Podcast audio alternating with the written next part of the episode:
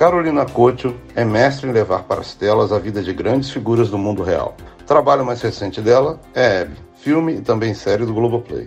A nossa conversa de hoje tem isso, Paulo Coelho, Zé de Camargo Luciano e muito mais. Eu sou Gustavo Antígio e estou de volta logo depois da nossa vinheta.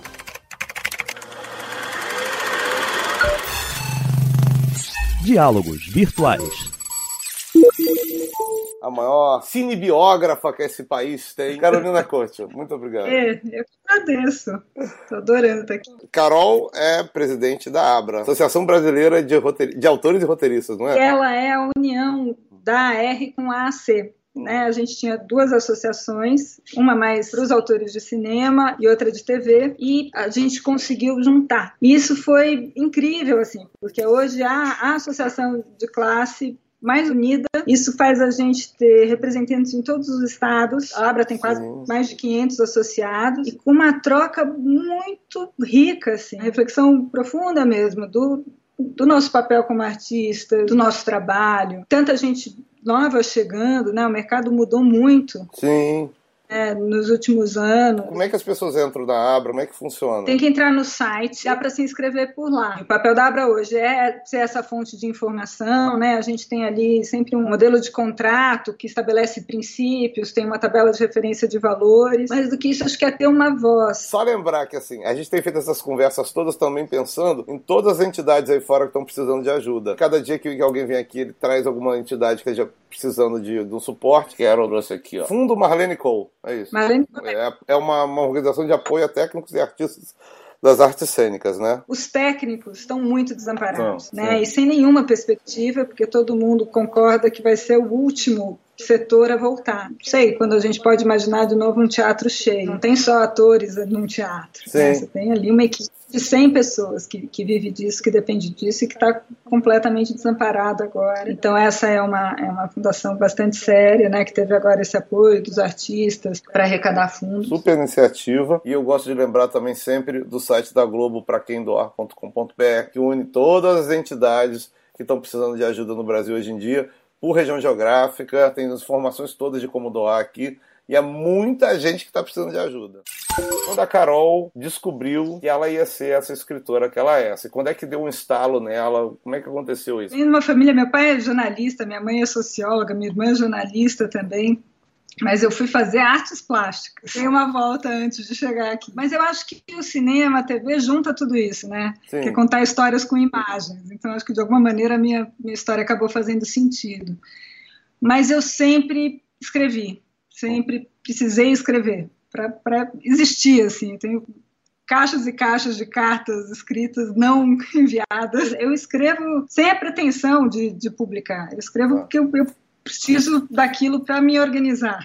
Sim, sim. Estava na faculdade de, de, artes plásticas, mas muito inquieta ainda. Eu tinha começado a trabalhar muito cedo, né? Eu comecei a trabalhar com, com 17 anos, 18, numa agência de design. Aí fui para uma agência de publicidade. Eu falei, não vou, enlouquecer aqui, né? É. tá certo. E aí eu inventei um, um programa de televisão. Olha. E a minha irmã tinha acabado de se formar em jornalismo, tinha sido escolhida pela Letícia Murrana hum. para para ser da primeira equipe da Globo News. Uhum. E aí eu peguei o celular da, da, Letícia com a minha irmã e liguei na maior cara de pau. eu falei, Letícia, desculpa ligar no seu celular, mas eu sou irmã da Mariana Couto, eu queria te apresentar um programa. Ela falou assim, você é irmã da Mariana? Eu sou. Mais velha ou mais nova? Eu falei, mais nova. Quantos anos você tem? Falei, 19. Mas é muita cara de pau, né? Eu vou ter que ver essa merda.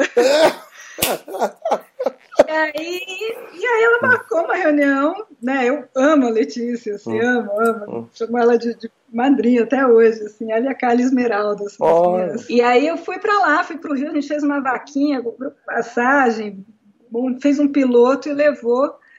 A Letícia curtiu muito, foi barato assim a reunião com ela, mas o GNT estava justamente virando um programa voltado para o público feminino. Sim. E aí ela indicou para o Multishow e o programa foi produzido. Eu escrevi e dirigi 13 capítulos, uhum. 13, 13 programas com o Daniel Augusto, que chama programa zero. Mas isso, assim, entre fazer o projeto e o projeto ser realizado, eu trabalhei por seis anos, sete quase, com documentário até fazer esse programa. E aí eu saí da, dessa produtora de documentários justo quando teve o primeiro Brasil Documenta, que foi organizado pela Letícia e pela Carla Esmeralda. Sim, sim. É, o, o, embrião do, do Rio to See, do Rio Content, né? Foi o primeiro evento assim organizado pela Carla, e eu estava na mesma mesa do Léo Barros. E ele me chamou para ir para conspiração. Oh. E eu fui lá, pela cena desaparecer, perto de contar a história de Zé de Camargo e Luciano. Oh. que a Sony queria, ninguém entendia direito o que, que, era aquilo. Um belo dia, a Patrícia Andrade, né, que assina o roteiro comigo, era assessora de imprensa da conspiração. A gente foi e aí desce o Zezé lá de regata e chinelo e começa a contar aquela história. Eu falei, Patrícia, vamos escrever esse roteiro. Ela falou, imagina, você tá maluca? Ficção eu nunca fiz, mas eu é, faço documentário às sete, vamos fazer isso. Ela ficou, morava com os meus pais ainda, eu tinha vinte e poucos anos. Ela ficou aqui o fim de semana e a gente escreveu o que foi uma primeira sinopse, assim, o primeiro argumento do. Olha, que história louca, eu não sabia dessa história, que incrível! Tem toda essa discussão hoje em dia de lugar de fala, né? Eu acho muito complicado isso, em uma dupla sertaneja, certa, né, que veio daquela origem, certamente não é o meu lugar de fala, mas é uma história que me encantou, assim, que me impactou muito desde o primeiro momento, que eu mergulhei naquele universo. E me interessa muito me apropriar de um universo que não é o meu. Né? Esse, esse, esse, essa é a minha obsessão com o trabalho. Todo o caminho da pesquisa, até aqueles personagens terem uma voz que é deles, e entender e conseguir traduzir aquele universo na tela. E é um percussor já desse movimento que hoje em dia está consagrado até lá fora, das biografias musicais. Eu acho que aqui no Brasil a gente, a gente conseguiu descobrir, profetizar essa tendência muito antes que lá fora. Eu acho que para os próximos anos a gente vai ter biografia musical de todo mundo que, que existia nos Estados Unidos. O Dois Filhos de Francisco é um marco, assim. Não importa se você gosta ou não de sertanejo, é um super filme, né?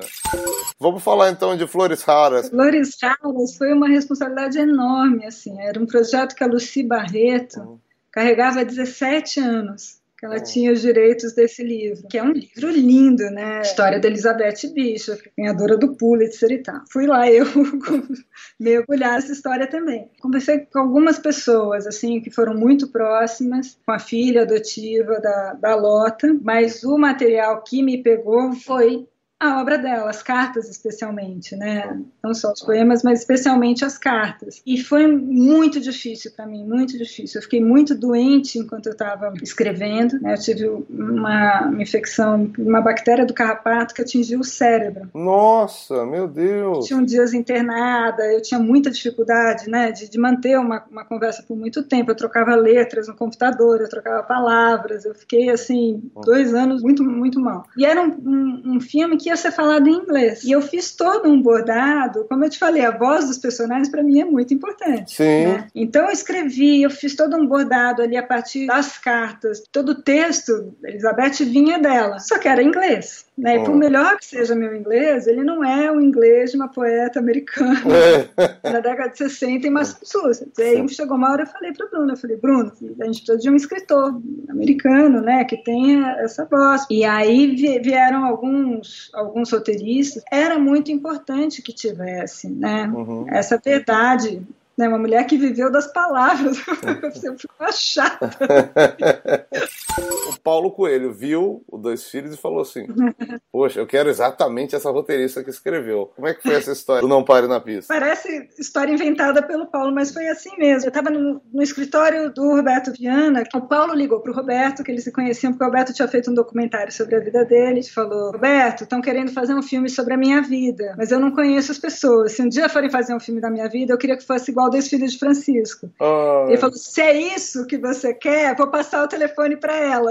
Passou o telefone para mim. Justamente assim que o Paulo caiu no meu colo. Assim, eu fui para oito países.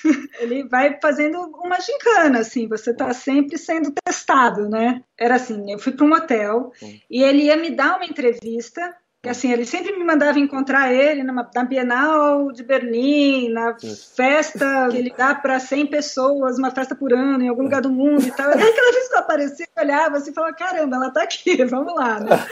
e então ele falou, tá bom, eu vou, eu vou conversar com você. Estou indo para um evento, não sei aonde, você vai no carro comigo e é esse o tempo que você tem para me entrevistar. Caramba! Lá fui eu para Genebra, cheguei lá na casa deles, entramos no carro e, e a gente ia de Genebra para a cidadezinha na Alemanha ficava duas horas dali. No meio do caminho, mais, mais um caos de Paulo Coelho, né? Começa uma tempestade de neve. Uh. Uma, uma, tempestade louca, sem previsão, sem nada. A gente passou o dia inteiro no carro e acabou voltando para casa. Olha! Falou, você é poderosa, você vai ficar aqui.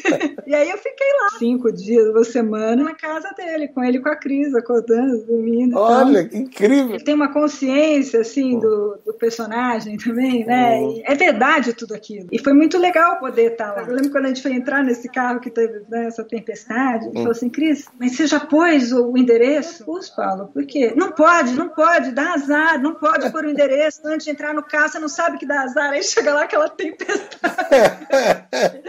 e não era um teatro para mim, sabe? Podia ser, mas aí você vê aquela, aquilo, né? Muito legal. E assim, a obsessão do artista, né? Eu acho que isso eu encontrei em todos esses personagens, né? De alguma maneira eles conversam, assim. Sim. Né, que dois filhos, que tem no Paulo, que tem na Elizabeth, na Hebe. Eu acho que essa é a, a, a costura, assim, dessas, dessas histórias. O Paulo teve um, um desprendimento enorme, assim. Olha, que bom. É, é, uma liberdade total. Ele fez muitos testes, uhum. mas não era era sobre mim, não era sobre o trabalho, né? Sim. Com o trabalho, ele realmente, assim, a partir do momento que ele falou, é você pode seguir, foi. Foi mesmo, assim, e aí a gente, né, minha sócia na época, Iona, a gente fez essas escolhas, uhum. né, então a gente teve muita liberdade, assim, para o roteiro eu tive, e na produção. E aí ele realmente não, não se envolveu Olha. e quis, quis, ter essa distância, falou que ia manter essa distância e, e, assim foi. Ele só foi ver o filme mesmo no aniversário dele, essa festa que ele dá todo ano para 100 pessoas em algum lugar do mundo. e naquele ano foi em Portugal. E aí ele pediu para a gente marcar uma sessão para os 100 convidados dele. A gente marcou com aquele frio na barriga. e foi muito emocionante, foi muito bacana. Mas ele viu pronto, com os convidados, com as 100 pessoas mais importantes ali oh, da vida dele. Imagino você o frio muito... na barriga nessa hora. Né? É, porque eu sempre falo isso, né? para mim é um projeto, mas é a vida dessas pessoas.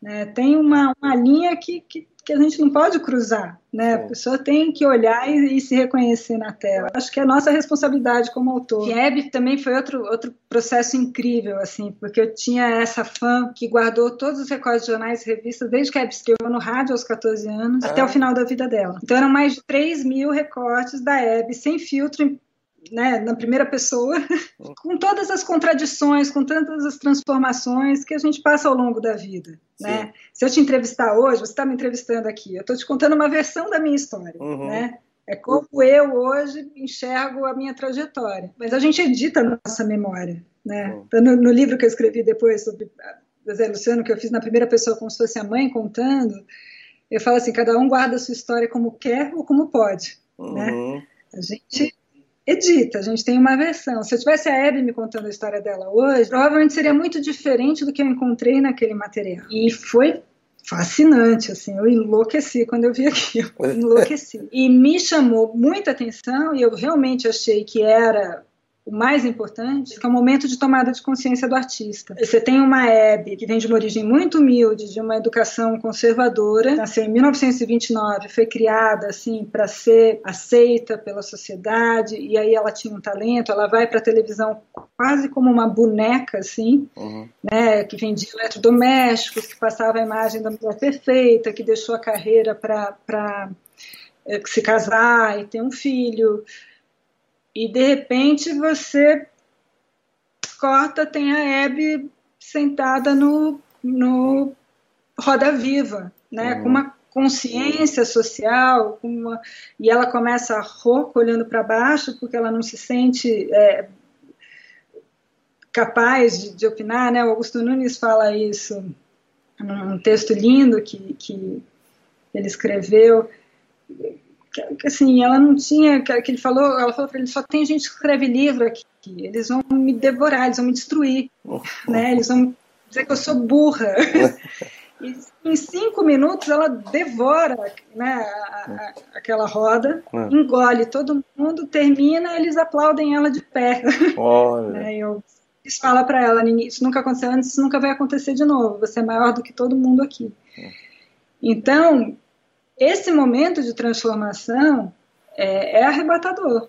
Sim. Né? É arrebatador. Então, para mim, essa era a história para contar. Tá. Né?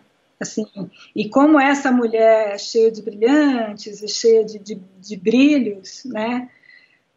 da onde vem essa força, né? Eu, eu, eu, eu, falo isso assim, eu senti que era, a alegria era quase uma vingança, sabe? Ela sofreu demais, né? Tinha uma dor ali, e quando ela reconhecia essa dor no outro, e quando ela entendeu que ela podia fazer alguma diferença, ela vem e, e ninguém entende, aí ela toma porrada dos dois lados e propor diálogo, que era o que ela fazia, que é o que mais falta hoje, né? É. Assim, tinha esse paralelo também com o momento que a gente está vivendo, porque aquele palco dela era isso, falou todos os absurdos que podia e, e, e mudou de ideia e tudo bem. A maneira como o público percebe depende do contexto, depende da história de cada um. Se a pessoa que sentou ali no cinema aplaude uma cena de tortura, isso diz sobre ela, não sobre quem escreveu aquela cena. Você chegou a conhecer, encontrar a Hebe em algum momento na vida? Não, não. Ah. Ela gostava muito do meu pai. Meu pai escreveu Olha. um perfil dela para a revista Época, eu acho, e ela, ela gostava muito dele, assim, tinha um carinho, mas acho que ele participou algumas vezes do programa. Eu lembro uma vez, era pequena, meu pai foi picado de abelha e teve um choque anafilático. Assim, liga a Hebe na minha casa para saber se meu pai estava bem. Olha! então, assim, eu tinha essa, essa memória afetiva, assim, de alguém que pairava né? Eu encontrei com ela uma vez na vida. Eu, eu gostava muito dela porque, porque é isso. Minha mãe assistia ela a vida toda. Né? E aí, assim, ela depois do câncer, eu fui numa festa bem pequenininha, tinha pouquíssima gente. Ela tava lá. Assim, juro, o colar dela de brilhante te cegava, não tô exagerando. Batia no seu olho e falava assim, meu Deus, parecia aquelas coisas assim de filme radioativo. E aí a Glória Menezes estava do meu lado. Aí eu falei assim, eu, eu não vou lá falar com a Hebe, que eu tenho vergonha, mas a Glória Menezes estava do meu lado, também não conhecia a Glória Aí a Glória Menezes se levantou uma hora e correu e falou assim, Hebe. Aí ela olhou para, oi Glória, ela falou assim, deixa eu tirar uma foto com você que os meus netos não vão acreditar que eu te encontrei hoje. Aí a Glória Menezes tirou uma foto e falei, pô, se a Glória Menezes, eu também... Se a Glória Menezes pode chetar alguém, eu também posso, né? Aí eu fui e falei, é, Bela, você quer um selinho? Eu falei, não, é, uma foto só é o suficiente. Você sabe que você falou dos colares, eu sou produtora do filme também. É. E o Cláudio, o sobrinho dela, falou: não, réplica não, tem que usar o original. Falei, Cláudio, como é que a gente faz isso? Nenhuma seguradora aceitou cobrir. Valor tem a joia da Hebe, que além né, de ser tudo aquilo, ainda era da Hebe. Ninguém aceitou. A outra opção era contratar 200 seguranças, gastar metade do orçamento do filme e chamar uma atenção danada. A gente falou: tá bom, vamos fingir que é de mentira. Então as joias ficavam aqui na minha casa, aí eu punha numa mochilinha velha, ia para o set, milhões de reais. 15 quilos de ouro e diamante. E assim foram dois meses fingindo que era de mentira é. e deu tudo certo. Meu Deus, como é que você teve coragem? Eu não teria coragem, sabia? Eu ia morrer de medo. Mas foi divertido, foi uma emoção, assim. Como é que você pensou na diferença do formato filme e, série? Por que, que você escolheu aquele período para o filme? Como é que você pensou essa, esse processo? São experiências muito diferentes, né? Uhum. E, e, para mim foi muito legal poder fazer as duas coisas ao mesmo tempo. Porque o filme queria que fosse né, um mergulho profundo naquele momento, porque eu achava que sim, aquilo sintetizava a essência da Abby, né? Foi quando eu, eu, me senti mais próxima dela, porque eu acho que é quando ela se entendeu. Sim, né? sim. Ficou mais perto de quem ela era. E aí, a partir dessa Abby dos anos 80, eu vou e volto no tempo como um fluxo de memória, como se ela estivesse contando a história para o público, como eu senti que ela estava contando para mim, ali no, no, nas entrevistas, porque é como a gente conta. Isso foi o que eu tentei fazer e é, é muito gostoso ver que o público entende assim, né? Então, às vezes eu vi ali quando lançou Twitter, né, que é uma maravilha, assim, a gente vira uma mosquinha na cabeça do espectador, mas eu, eu, vi alguns comentários assim, é como se ela estivesse contando a história pra gente. O que eu tentei fazer, que eu acho que é por isso que funciona, é que tem uma costura invisível pela emoção. Sim. E não pela lógica, né? Pela, pela razão, assim. Então, e aí eu acho que o Maurício foi brilhante, assim, na, na direção né, de como um tempo entrega para o outro através da imagem. Aquilo estava desenhado no roteiro, mas ele, ele foi muito além ainda do que eu propus, uhum. né? Porque o papel aceita tudo, né? Sim. Traduzir aqui em imagem, né? Tantos tempos diferentes, duas atrizes diferentes, assim, era um, um desafio imenso, né? Aquelas figuras todas conhecidas, né? Como é que você faz as pessoas acreditarem que a Andréia é Hebe, o Felipe Rocha, o Roberto Carlos? É. Gosto muito da Hebe, tanto do filme quanto da série. E gostava da pessoa também. E agora, qual outro grande personagem biográfico para fazer? Algum estrangeiro que você assim queria fazer e não pode porque os direitos estão lá fora? Ou alguém já fez uma história incrível? Não, agora eu tenho a Luísa, né? A Luísa Brunet. Ah. Não é a história atual, né? É uma história do, do começo da carreira uhum. que, que ela nunca tinha contado antes para ninguém e que é muito forte, que eu acho muito importante, assim, porque é uma história de, de superação também urgente. Bate bola, cara. Um lugar para escrever. Um lugar para escrever, putz, eu, eu aprendi a escrever em qualquer lugar, assim. Eu oh, gosto de ter o meu cantinho, agora, por exemplo, eu me improvisei aqui no meio da sala de casa. Oh, e, tá ótimo. Se é no clube com as crianças, se é no carro, eu, eu, isso eu aprendi a fazer, assim, eu me viro. Dia ou noite? Eu sempre fui da noite para escrever, assim. E até hoje, né, a rotina da família é mais difícil, porque seis da manhã tem café da manhã, tem que levar a criança na escola. Mas quando eu tô na reta final, assim, eu viro a madrugada. Tem jeito, é. eu gosto do mundo parado. Eu também, é um silêncio, é bom demais. Sozinho ou na sala de redação? Eu, eu passava os meus recreios na infância em cima de uma árvore. Ah. do mato. Eu sou bicho. Eu gosto de ficar no meu cantinho. Assim. Uma sala de roteiro também adoro quando eu tô com uma turma boa, mas precisa me puxar. Serializado ou episódio? Ah, depende da história. Cada história pede seu formato. TV ou cinema? Ah, os dois. Adorei fazer os dois ao mesmo tempo, inclusive, né? Poder contar a mesma história de maneiras Sim. diferentes. Eu adoro cinema, adoro a experiência do cinema, mas eu sou sempre fui apaixonada pela televisão, assim, eu sou fascinada pelo veículo, pela ideia de, de de fazer parte, né, assim, tão, tão próximo da vida das pessoas. E eu tenho uma relação romântica mesmo com a televisão, assim. Beatles ou Rolling Stones? Nossa, os dois. Eu ouvia mais Rolling Stones, mas a família ouve mais Beatles, então atualmente eu sou mais Beatles que Rolling Stones. Cazuza ou Renato Russo? Cazuza. É. Hitchcock, Truffaut, Felino ou Bunhal? Ah, não, aí começa a complicar. Depende do dia. É. Spielberg, Coppola, Scorsese ou George Lucas? Ah, eu fico louca com essas perguntas. É. um disco. Um disco? É, escolhe só um. Sim, um disco. É, qual? Não posso falar. Ué, por quê? Ainda agora, mas é de um projeto que eu não posso falar ainda. Ah, meu Deus do céu, já é do próximo projeto. Um livro. Um livro para hoje, assim, acho que seria o Conto da Ilha Desconhecida. Hum. Isso era Ó, Deus te deu poderes máximos, você pode reviver quem você quiser, vocês vão contar a história da, da civilização. Pega quatro autores aí. Ah, eu volto pra minha turma da teia. É? Se você pudesse escrever a frase final para essa aventura pandêmica que estamos vivendo, qual seria? To be continued. É, que bom. Que bom. Espero que continue. Ah, vai. Nossa. Nem, nem quando o meteoro caiu parou, quanto mais agora. Eu espero, espero que a gente sobreviva. Vamos, vamos sim, vamos sim. Obrigado pela companhia de todo mundo. Beijo, Guto. Beijo. beijo. Obrigada. Espero que vocês tenham gostado do nosso episódio do podcast Diálogos Virtuais de hoje. Você pode escutar pelo G-Show ou também pelas principais plataformas de podcast. É só procurar por Diálogos Virtuais. E no G-Show, além do nosso programa em áudio, você pode assistir os melhores momentos em vídeo dos nossos bate-papos. Tá tudo em gshow.com/podcast. E para ajudar quem está sofrendo com os impactos da pandemia, do novo coronavírus, acesse para quem doar.com.br. Lá você se conecta com quem está trabalhando para combater e prevenir os impactos dessa doença na vida dos brasileiros. Saúde e até a próxima.